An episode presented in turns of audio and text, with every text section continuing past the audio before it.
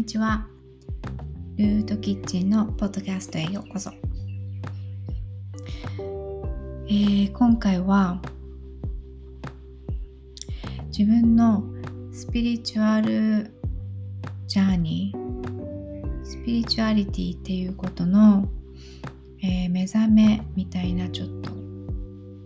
今までのヒストリーを思い出していこうかなって思ってます。えっ、ー、と子供の頃私全く自分っていうものを持ってないなんかほわわんというしたような子供だった記憶があるんですけど、えーと、高校生になった時に、えー、中学生までの長い三つ編み高速でね三つ編みしなくちゃいけないとかなんかそういう髪の毛を言わなきゃいけないみたいな感じで長い髪の毛を三つ編みにしてたおさげの女の子だったんですけど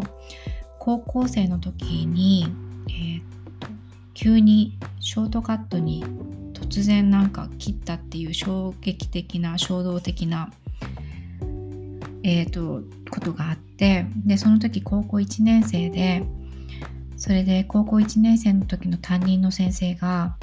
あの何かあったのかって失恋でもしたのか？みたいなすごく心配してあのそのいきなりね短くなった髪の毛のことを心配してくれたことがあったんですね。でその時から思えば自分の自我っていうものを持ち始めたなっていうふうに思ってます。で同時にその高校でえーと、茨城県のつくば市で育ったんですけどもその高校生になった時に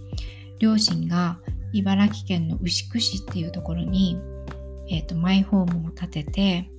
で高校生になったと同時に引っ越ししたんですね。そうそれでえ、ー、とその牛久っていうところから7キロ自転車であの通学する高校に行ってたんですけど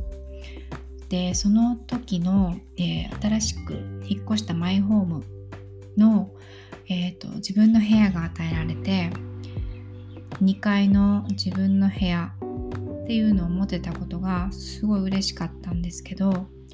その時から思えば、えー、すごくやっぱり霊的な体験をずっとしてきたんですね。で多分今思えばあのその私の部屋がなんか通り通る道だったのかなっていうふうに思うんですがわかんないんですけどとにかくその自分の部屋で寝ているとあの金縛りに会う頻繁にある会うほとんどなんか毎日会っていてでその自分の金縛りに会うと自分の部屋が、まあ、自分は寝てる感覚なんですけど部屋のドアが開いてで足元から誰かが歩み寄ってくるのが分かるみたいな。で毎回それですごい苦しい思いをする。っていうのがすごい頻繁に起きて。それであの本当にほぼ毎日起こるもんだから電気はつけっぱなしで寝るとかあとああもうまた今日も絶対来るっていうのがもう感覚的にああ今日来るなっていうのがその夜の雰囲気でわかるとかでその時本当にひどくてあのお風呂も入れない。なんか水に対するあの恐怖がものすごい襲ってきてで、うんと、お風呂に溜めた水を見ているだけでものすごい恐怖心であのお風呂にこうゆっくり使ってられないっていう状態があの高校生時代に続いてだからほとんどシャワーだったりとかえー、っとなんかそういうねちょっと怖い思いをしてたんですね。で大学生になってからもえー、っとそういう体験金縛りの体験がずっと続いていて実家にいる間はでそれが思えば私の、うんと、見えない世界とのつながりの始まりだったなっていうふうに思ってます。でその時はまさかねなんかそういうことを両親にも言えずにどうやって解決するのかも知らなくて。でうん何なんだろうなって。で金縛りっていうのはまあね成長期もあるし高校生だしなんかその成長に伴って体がこうぐんぐん成長して疲れているのにこのマインドだけすごくこう活性的にあの起きて起きているからそういう状態が見えるのかなっていうふうに自分では、うんえっ、と言い聞かせていたんですね。うん、それでその実家を24歳だったかな26歳だったかな実家を出てアメリカに行くことにしてでえっと、最初に行ったのがニュージャージー州でそこの生活の中では一切そういう金縛りは多分時々何かしらであったとは思うんですけど全く覚えてなくて。でその後、えっとニュージャージーから隣町のニューヨークに住み始めてでニューヨークに行った時住み始めた時からはえっ、とまあねある場所に行くとあこの先ちょっと足がすくんで入れないとかあるトイレに行くとあの怖くて怖くて入れないとかなんかそういうような場所場所であのなんか嫌な気分がするとか、うん、っていう体験はあったんですが特にその何かが見えるとかうん、っていうことは全くなかったので、うん、なのでそういうなんか 霊感っていうのはなんか見える人があるもんなんだろうっていうふうに思っていたので、うん、なんか感じるけどまあなんか気にしすぎっていうふうにねそういうことを両親に言われてたからいや気にしすぎでしょみたいな。だからまあ私が気にしすぎてるんだろうっていうふうに思ってたんですね。うん、だけどニューヨークの生活の中で思い出しても、まあ、23 23やっぱり私の気にしすぎじゃなさそうだっていう経験があってでそれは昔のそのワールドトレードセンターが崩れた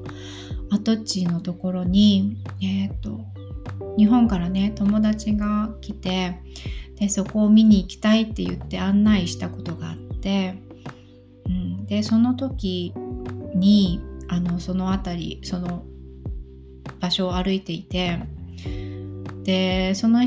時はね友達といたから気分も紛れてなんとかなったんですけど翌日ものすごい気分が悪くてベッドから起き上がれないくらい体調を崩してなんかやっぱりこれは私の気にしすぎ以上のなんかものがもらってきちゃったって、まあ、よくね言うけれども、うん、なんかやっぱりあるっていうふうに思ったのとあとはうんと友達が私の部屋に泊まったことがあってでその友達がえっと一つのねキングサイズかなんか大きなベッドで私のベッドでその友達が一晩寝て、うん、それでそのまま次の日は彼女が帰ったから私がそのベッドで寝たんですよね。でそしたらなんかものすごい悪夢と金縛りとにあってなんかやっぱりこうそこに残っていた彼女のエネルギーとかをなんかすっぽり引き継いでもらったっていう感じのもう本当に重たい、うん、調子を崩したことがあってそういうのがね、うん、あありました。でニューヨークの生活の中でえっ、とうん。あとはなんかやっぱりホームレスとかあのちょっとね精神的にかしいおかしいみたいっていう人がやっぱり多かったのでそういうものにあの意識を向けてあれこの人なんでこういう生活してんだろうとかっていうふうにこうちょっとね意識が向くだけであのそこにやっぱりすごい気分を持ってかれてしまって、うん、であのそうですね。一人で暮らし始めるようになってからやっぱりそれがすごくしんどく自分に跳ね返ってくるのを感じたんですね。でそれまでは本当に同棲してる人がいたのであまりそういうのを感じることなく楽しく過ごしてたんですけどそれがあっててから、えーと、自分のそのやっぱりバリアっていうか調子を整えなきゃこのままだとかなりしんどいぞっていう風になってそれでヒーラー兼ヨガの先生をやっていた友人がいたのでその方に結構ヨガのクラスをしてもらったりとかヒーリングをしてもらったりとかっていうことをしてたんですね。でその方から初めてそういう体質はねエンパスっていうんだよっていうのをその、まあ、12年くらい前ですけど教えてもらってそっかってそれでエンパスっていうのがどういうなのどういう性質なのかっていうのをちょっとだけは知ってたんですね。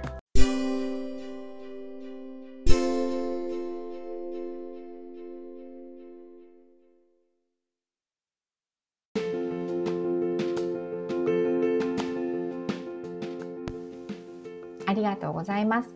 今日はここまで、えー、続きエンパスの、えーと、ところからまたニューヨークの生活の、えーと、目覚めスピリチュアリティのジャーニーをちょっとまた記録していこうと思います。でこの思い出していく作業っていうのはとても面白いなと思います。でそこにすごく助けになってくれるのがやっぱり過去に自分が書いていた日記とかスケジュール帳なんですね。それは自分の記憶の中の曖昧な日時とか出来事ではなくてちゃんとやっぱりその当時の日記や、えっと、スケジュール帳を見返すと明確にその出来事が書いてあって今回2011年の、えー、ニューヨークからハワイハワイに移る時のその年に自分の中に起こった出来事をえー、スケジュール帳を見ながら振り返ってみてすごいなってなんか思いました。なので、えーと、私にとってこの3月で3月11日11年前の3月11日っていうのはとても大きなシフトだったのでちょっとこの記憶を残しておきたいなと思っています。それでは次回も、えー、お付き合いください。でこちらのポッドキャストはえっ、ー、と